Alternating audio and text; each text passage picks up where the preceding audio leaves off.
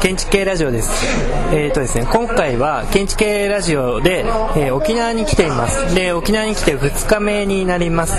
で、今回のツアーですね、えー、琉球大学の入江徹先生に、えー、いろいろとコーディネートしていただいて、で、今日は、まあ、琉球大学に、えー、行かせていただきまして、そちらで、まあ、あの、建築系ラジオのメンバーで、えー、まあ、ミニレクチャーをさせていただいて、で、その後、まあ、あの、午前と、えー、午後と沖縄のいろんな建築を巡って今日、えー、今、えー、那覇市の国際通り、えー、のある、えー、飲み屋さん。で、えー、まあ、沖縄の、えー、地域のいろいろな建築家の方々と、えー、飲んでいます。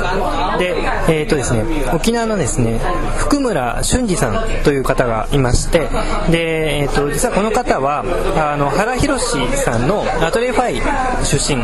の方で、えー、今その沖縄に来て建築活動をされているということであの沖縄の建築に関して非常に詳しい研究をされていてあの新聞とかで、え連載をされてていたりそれから沖縄建築に関してあのいろんなテキストを書かれていたりしています。その福村さんに琉球大学の入江徹先生とそれから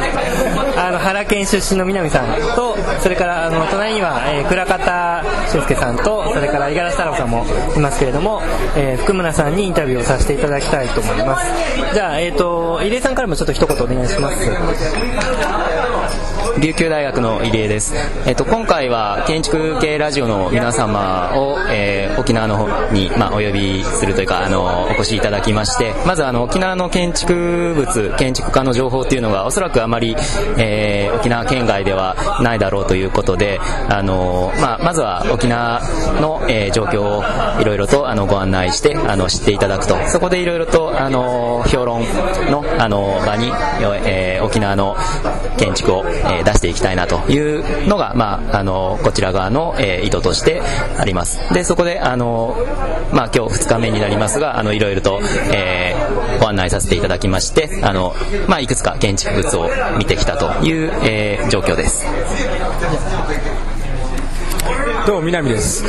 えーと、今ですねあの隣に松田君とその入江さんとそれから倉方さんと五十嵐さんがいるんですけどもあの実はあの福永さんはですね福永さんはあの僕はあのだいぶ昔にですね一度あの実はお会いして名刺交換をして、えー、あのさせていただいたことがあったんですけども、まあ、あの原先生の門下生っていう意味ではですね、まあ、僕にとってはその大先輩に当たる方なんですけどもあの、まあ、沖縄にですね最初に僕はちょっとあの福村さんにまず最初にお伺いしたいなと思うのはですね、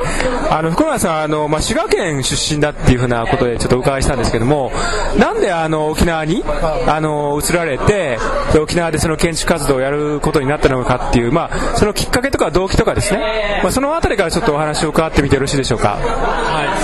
あのどうもはじめまして、福村って言います。あのまあ、僕は滋賀県の出身で、あの大学は関西大学っていうところを出たんですけども、あの僕もすごく純真な学生でしてですね、あのまあ、建築が好きで設計を目指したんですけども、あの僕がたまたまいた大学時代っていうのはですねその設計をしたことがない先生が、まあ、設計を教えたり、えー、建築のことを今になってはですね理解されてない先生方が教科書でこう建築を教えてた時代でしてあのー、まあ4年の学部を勉強したんだけれども何かよくわからない、はい、で大学院に残って建築やりだしたんだけどそれでもわかんない。でまあ僕は M2 の時にそのコルビジェとかライトとかそのいろんな建築が家がいるっていうことは知ってたもんですからあの授業をサボってねあの8ヶ月ぐらい旅行したんですよね。海外うん。でヨーロッパから、まあ、中近あの中近東を抜けて東南アジアインドとずっとこう旅行してでねいろいろ本を見ていてもわからないんだけれども、見て初めてわかる。あのまあ料理の本と一緒でね料理の写真を見てても美味しいのがわからないんだけど食べてみたらすぐわかるのと一緒で。それであのいろんなものを見てきたらいや実はその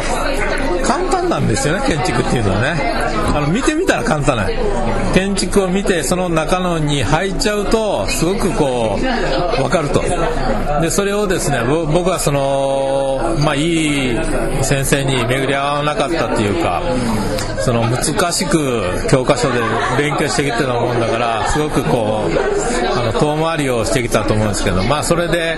M2 の時に、まあ、8ヶ月ぐらい海外ずっと回ってきたことで、まあ、建築っていうのはいや教わってきたもんじゃないということが初めて分かる。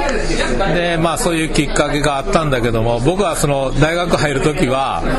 田中角栄が日本列島改造論で建築ブームの時に難しい時に入ってね。で出たらですねオイルショックで就職全くゼロの時だったのね。であの全くねこれはあの今の不況よりひどくって就職全くなかった。設計事務所もなくゼネコンもない。あるのはもうプレハブメーカーだけだった時代。でその時に1年ぐらいこうブラブラしていったらそのたまたまですねアトリエファイっていうか原宏がですね建築文化に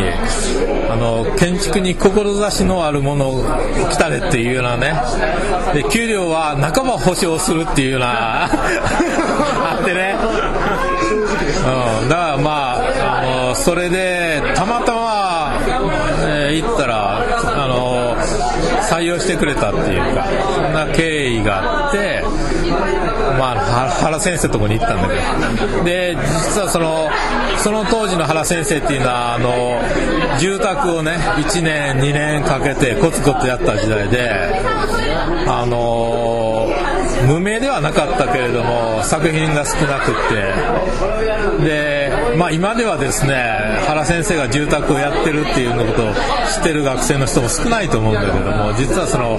僕が入った時は原先生と小川さんと加納さんと僕とで4人の時代だったんですね。で今日は原先生来ないから帰ろうかとかすることないよねっていう時代だったのね。で僕はそのアトリエファイに8年いたんだけどもスタートの時はそういった住宅しかない時。でで出る時はですね僕はあの梅田の超高層の基本設計までいたんですよ。もう途中で大変革の時にいてね。でその後に京都駅札幌ドームだったんだけども僕が入った時はその住宅を先生がやっていて出る時は超高層の基本設計。でああそれでね上田の超高層のコンピをやったりしてでね一番のこう思い出はですね、え予算があの600億だったのが600億円ですよね。で竹中工務店から出た見積もりが800億円で1週間で200億を落とせと。その積算書はですねその横積みにしてもう2メートルぐらいある積算書を1週間で200億落とすようなね。まあそれはあの僕なんかできるわけないことをやったこともあったりしてですね。まあすごくこう面白かった。でその途中であのまあ今はそのみんな偉くなってるんだけどシーラカンスの小島さんとかねあのみんなたくさんいますけどね。あの人たちとが学生だったのね。で原研であのアトリエ5は仕事がないくってでシーラカンスの人たちはまあ学生だった。で一緒にコンペやったとで最初やったのはラビレットのコンペってあったんですけどね。まあ、やることがないからコンペやりませんかって言ってやって。でたまたま佳作に入ってね。で賞金をみんなであの山分けしたっていうこともあったりしてね。でその後にオペラハウスとかいくつか国際コンペやって。やっぱりその原先生もそれまであんまりあの国際コンペやらなかったんだけどね。でシーラカンスの人たちとこうシーラカンスの人たちは図面が描けないから模型を作るとかね。プレゼンテーション。でアトリエファイはあの図面を描く。いうようなことが何年かあったんですよねでまあ、あのシーラカンスの人たちはコンペでどんどん勝ってるんだけどそれはやっぱりその当時のね面白い、あの経験があったからじゃないかなと思うんですよね。まああの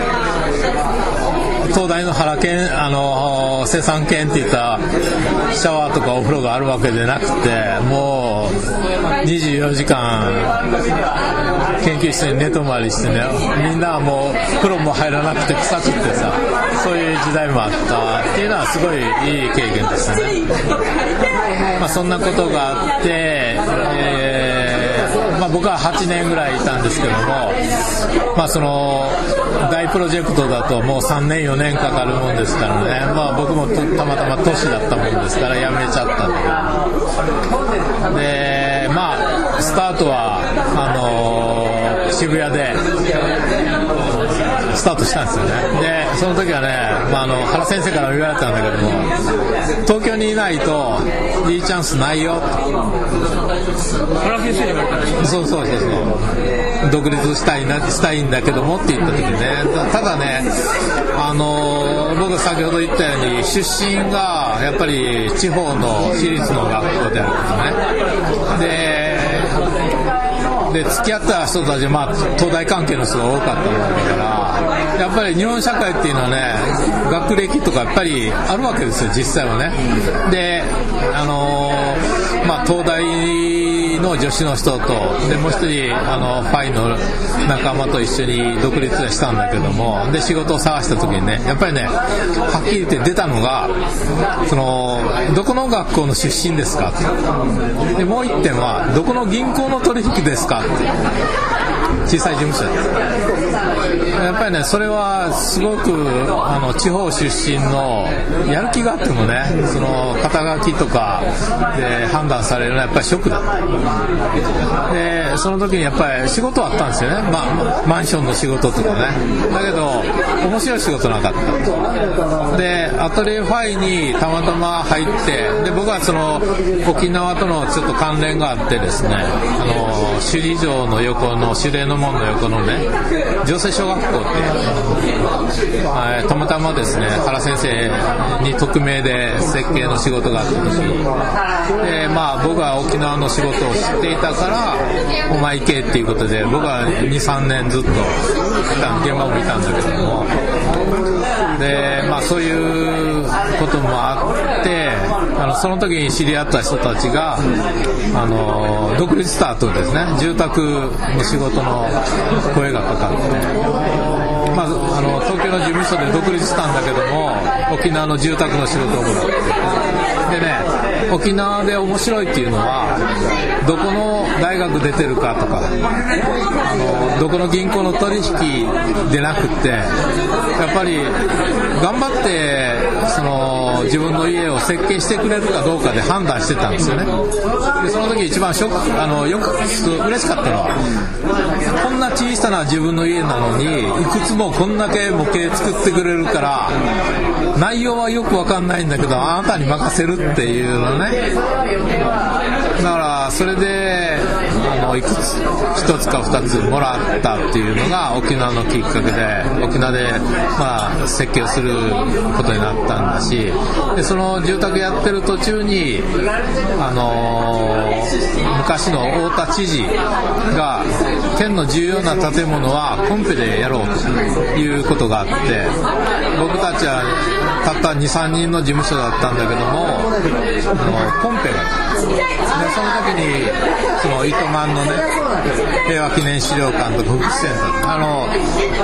40億50億の仕事があったんでのをもらったんですよね。でまあその40億50億っていうとやったこともないからね。ビクビク普通はするんだけども先ほど話したようにその原先生のところで何百億の仕事を経験したこともあるしコンペもいくつもやったからいやー800億に比べたら知れてるよということであのまああの頑張ってやったと。でまあ僕は原先生に関してはすごいありがたい感謝してるっていうのは僕は原先生あの建築家であってデザイナーであるっていう意味でも尊敬してるんだけども僕は彼があの彼って言ったらむしろ先生がすごいっていうのはそのやったことのない人間に対してその自分もやれるんじゃないかなという自信を持たせるっていうかね。お前も頑張って寝ないでやればあのやれるよというような僕はその教育を受けてきたと思うんですね。でコンペの時の先ほどの話なんだけども原先生の教授室のでコンペみんなでやったりいろいろしてるんだけど製図板の下にまあ家帰れないから寝てるわけですよ。で僕の横に原先生が寝てるわけよね。で原先生が寝て原先生がずっと横にいるから家にも帰れないし大変なんだけどもやっぱり24時間マッツーマンでいろいろやってるわけだから、まあ、そういう意味でね僕にとっては原先生って大建築家でもあるんだけども、まあ、すごくこう教育教育を受けた。で教育もですね、あのー才能があったら設計ができる云々じゃなくてやっぱりやる気になって真剣にやったら何でもできるよっていうようなねあのそういうありがたい僕は教育を受けたとは思ってるんですよね。だから、あのまあ、そういう教育を受けてきたから僕たちも沖縄で23人の事務所でコンペあのいくつか買ってきたし、まあ、今でも、まあ、頑張ってるというのはそこにあるだから学歴云々とかねそうそういうのは全然僕はあの関係ないっていうのがあの今までの経験で思うんですよね。でもう一つはその沖縄にいること。沖縄っていうのはやっぱり日本本土と違って気候風土が全然違う。あの今10月の末なんだけどみんなみんな半袖で居酒屋もクーラーが入ってもらうわけだし事務所も僕らたちは今日でもクーラー入れてるぐらいのね。でそういう中であの気候風土が違う地形が違うっていうことの中でねやっぱり建築が同じっていうわけじゃないと思うんですよね。だから東京とは全く違うっていう中でねあの沖縄で何を作れるか。まあ、あの東京だと、まあ、新建築と GAO を見ないとあの次のデザインが生まれてこないというような状況があると思うんだけどもやっぱりそれは沖縄は全然違ってですね。台風も50メートル60メートルの台風が吹くしでぱり海も綺麗だしね。やっぱ自然の中での建物の作り方っていうのを考えていかないと、まあ、そういうあの全く違う環境の中であの建築を見つめ直すっていうことをねやっぱりあの考えさせるっていう場所と。まあ、あの東京の雑誌を見るとですね、まあ、あの外観よりもインテリアですよね。みんながやったことのない構造でやったことがないインテリアをやればあっと脅かせればあのいいっていうもんだろうけども実は沖縄はですねとんでもない暴風の台風が来たりあの時には米軍のですねヘリコプターが落ちるような状況があってですねその甘い日本本土の考えで設計をしたらですねやられてしまうんですよね、まあ、そういう全く違う状況の中で自分が何を設計できるかということは問われてるから僕にとってはすごくこう試されたっていうか僕自身が何できるかっていうことを沖縄がこう課題を提示してくれたっていうところがあったと思う。で、まあ、そうやって僕はあの20年ぐらい沖縄で仕事をやってきたんだけれどもその残念なことに今の沖縄がですねどんどんやっぱりあの本土化してる、まあ、日本の中の沖縄県であるっていうことでその全て本土に準じると。あのまたそれはあの北海道はじめ各地方のところと一緒のと思うんだけれどもあの沖縄であってもその高気密高断熱が省エネになって環境にいいと。沖縄っていうのは本当はあの涼しい風が吹いて気温は高いんで常夏でいいんだけどもそのクーラーを入れることが進んでると。で本来沖縄っていうのはそのクーラーを入れなくていいぐらい心地がいいんですよね。暖房もいらないしクーラーもいらない。でその中でやっぱりいろんな経済の中でですね本土と同じ思考になってきてでそれをやっぱ建築も一緒になってきてる。で若い建築を志す人がねその東京で出版されてるような、えー、雑誌を一生懸命勉強するし教科書も勉強するし。でまああの地元が分からなくなってくるそれはすごく残念でね。で、まあ、あの皆さんにお配りしたのはその沖縄っていうのは本当は全然違ったところです。沖縄県なんだけども本当はフィリピンとかタイとかに近いところでね。あの1月に桜の花が咲くところだからね。あのやっぱりその建築のスタイルっていうのは全然違うと思うんですよで僕はその沖縄が気候風土が違うから沖縄の建築スタイルを持つべきだっていうことを、まあ、ずっとあの考えてるし言ってはいるんだけどもそれの重要なことは昔日本各地、まあ、僕は滋賀県で皆さんいろんな県でいると思うんだけど各地域地域の民家っていうのがあったと思うんですね。それは建築資材とか気候風土とかを考えた上での建物。でそれがやっぱりなくなってしまうだから今残ってるのはとてつもなく寒い北海道とね台風の強い沖縄だけが残ってたと言われたんだけどもそれさえやっぱりなくなってきてる。で今あの東京中心に全部動いてきたんだけれどもやっぱりその辺を東中心じゃなくて各地域がやっぱりその地域の環境とかいろんなその景観とかを考えていく上ではあのー、特に気候風土が違う沖縄で何かをちゃんと作ること。沖縄のスタイルの建築を作るっていうことが例えばできればその各県がねこういう独自のスタイル。東京を真似ることっていうのはもう高度成長の時の考えでやっぱり各地域がこう一つ一ついいのを作っていく、まあ、あの今政権が変わっていろいろ今までやり方とか変わってきてるんだけどもやはり中央集権じゃなくて文献っていうなるからあの建築もねそうあるべきだと思うね。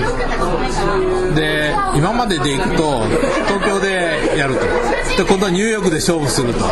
でそうじゃなくってやっぱりニューヨークでなくて東京じゃなくて大阪じゃなくて実はその各地方で独自なことをやるで独自なことをやっていく中で独自の街とか建築を作ることによってやっぱり魅力を出してそこで競争するっていうことをやらないとあのー、地方にいる人それからこれから建築をやっていこうとする人にとって意味がないよね。ぱりなんかそういう意味で僕は沖縄っていうのはすごくチャンスをもらったところであるながら感謝してるところながら逆に沖縄が本土化してるっていうであのー、まあ11月の新建築にちょっと書いたんだけどもその新建築が原稿頼まれて去年リーマンショックがあってですねこれからの建築家はどうしたらいいかと。いうような課題の文章を書けと言われたんだけど実はそうリーマンショックどころじゃなくてその地域地域の良さが今みんな潰されてきた戦後が日本にもあるし沖縄はですね昔は琉球王国って独立国だで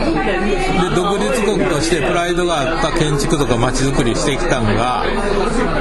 えー、薩摩に支配される日本政府で支配される。で今度は第二次世界大戦で沖縄戦で負けて米軍に支配されるそれから復帰そういうものすごく移り変わった状況の中歴史があってですね今度は沖縄は沖縄のスタイルをこうや形に作るっていう意味ではやっぱりあの、みんなが考え直してもらわないとダメだしでやはり沖縄が頑張ることによって地方が全体が変わるんじゃないかなという僕か僕自身の勝手な希望を持ってるわけですよね、まあ、そういう意味であの すいません長くなっちゃったんだけど いろいろ頑張ってるということですね。ありがとうございます。あの、えっ、ー、と、倉方さんとですね、家柄さんの方からも何か、えっ、ー、と、質問とかしていただければと思うんですけども。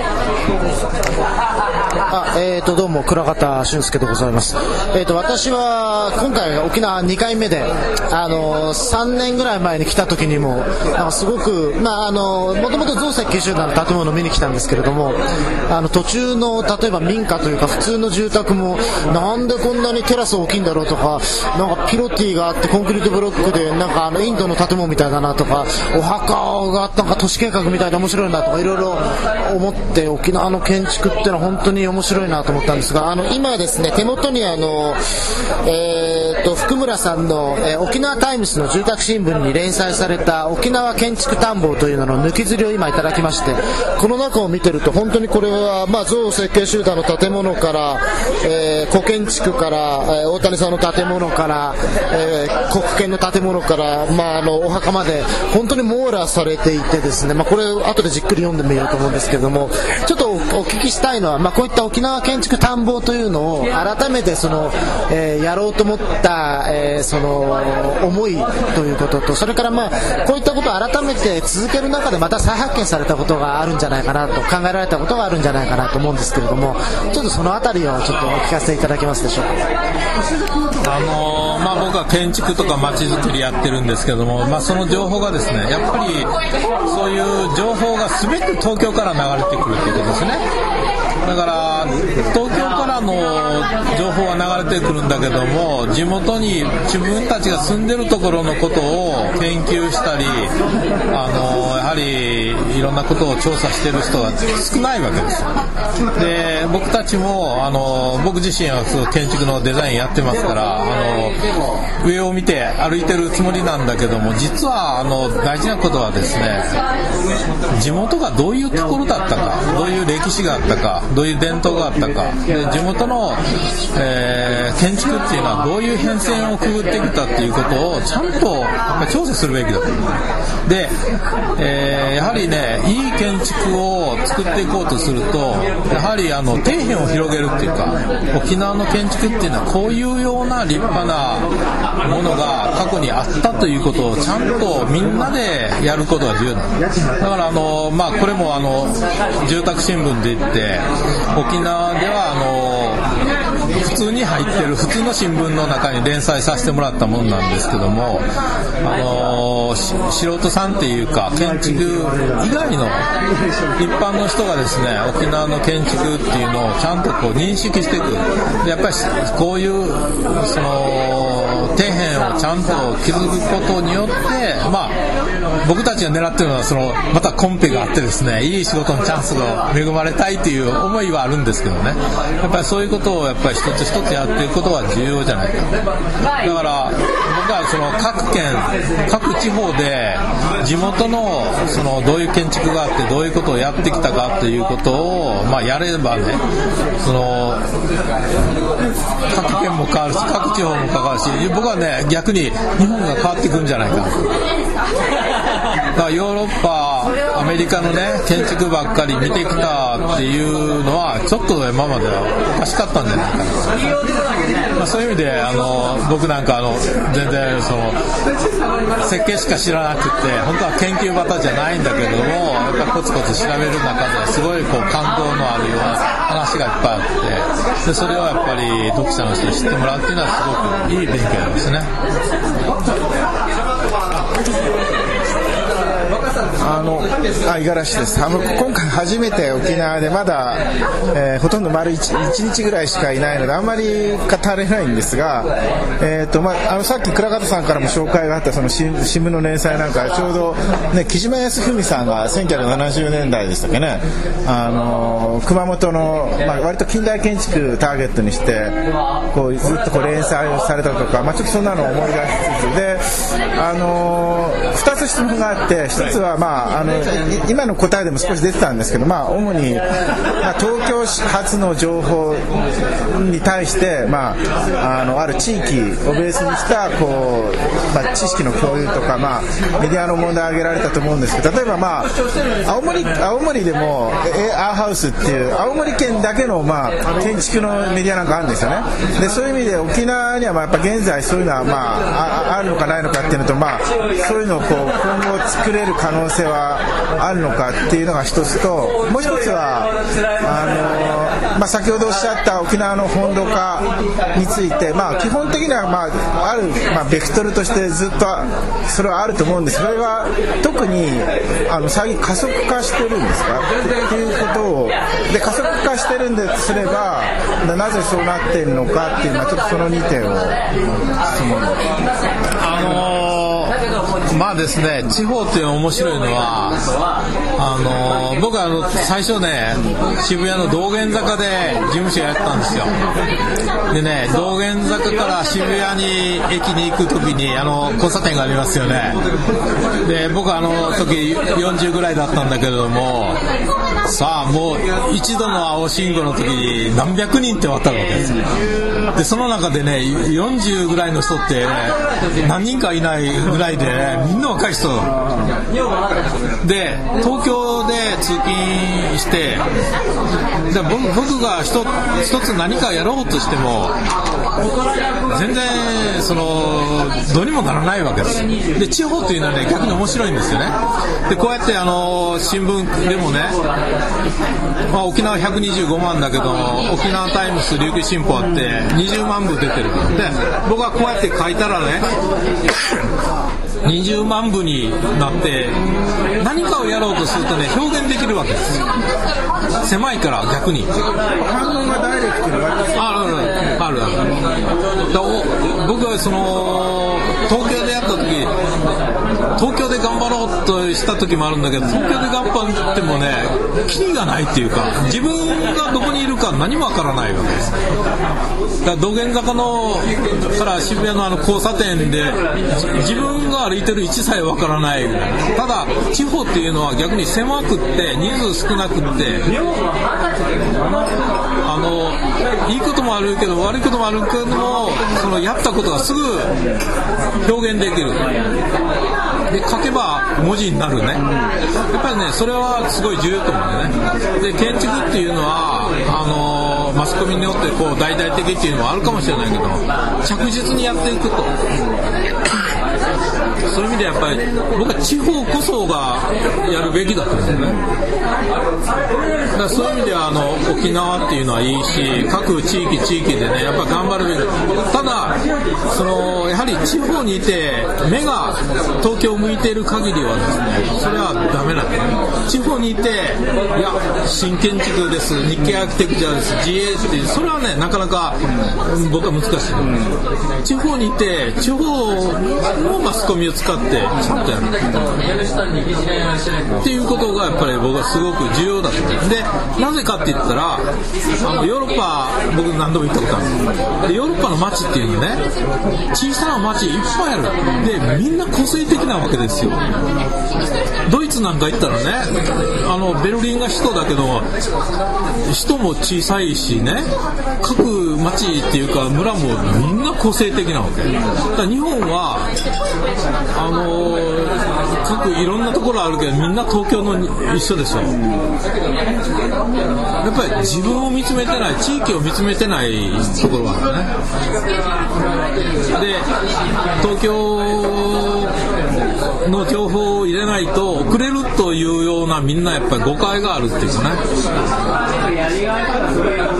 で残念ながらねあの沖縄も東京から離れてたから独自のことを残ってきたんだけども今飛行機とかもうそのいろんなことでつながってしまって昔のやっぱりこと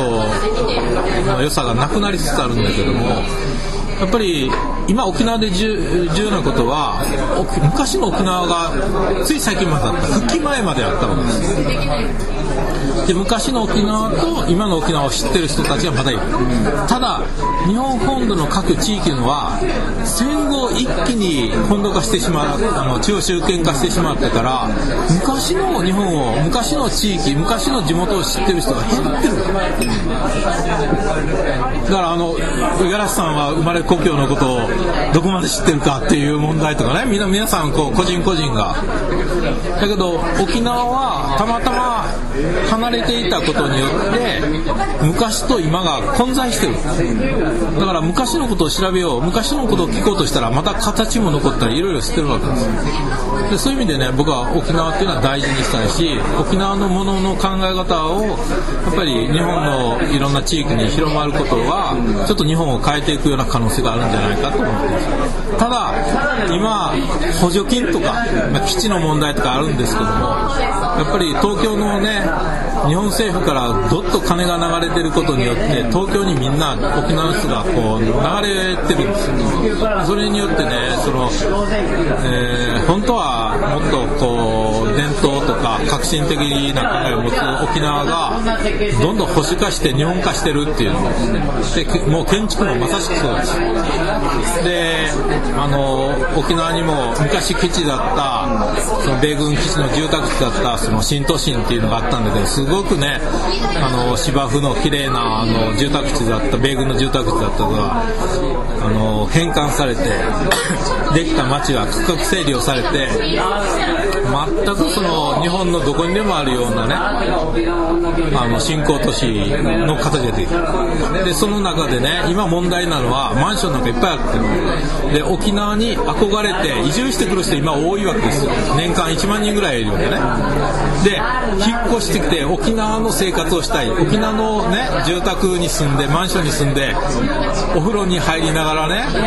沖縄の海を見たいって言って引っ越してきた人たちが買ったマンション。が東京とか大阪の同じマンションユニットバスで窓もないお風呂で買った人がねがっかりしてるわけです。なんでこれ沖縄なの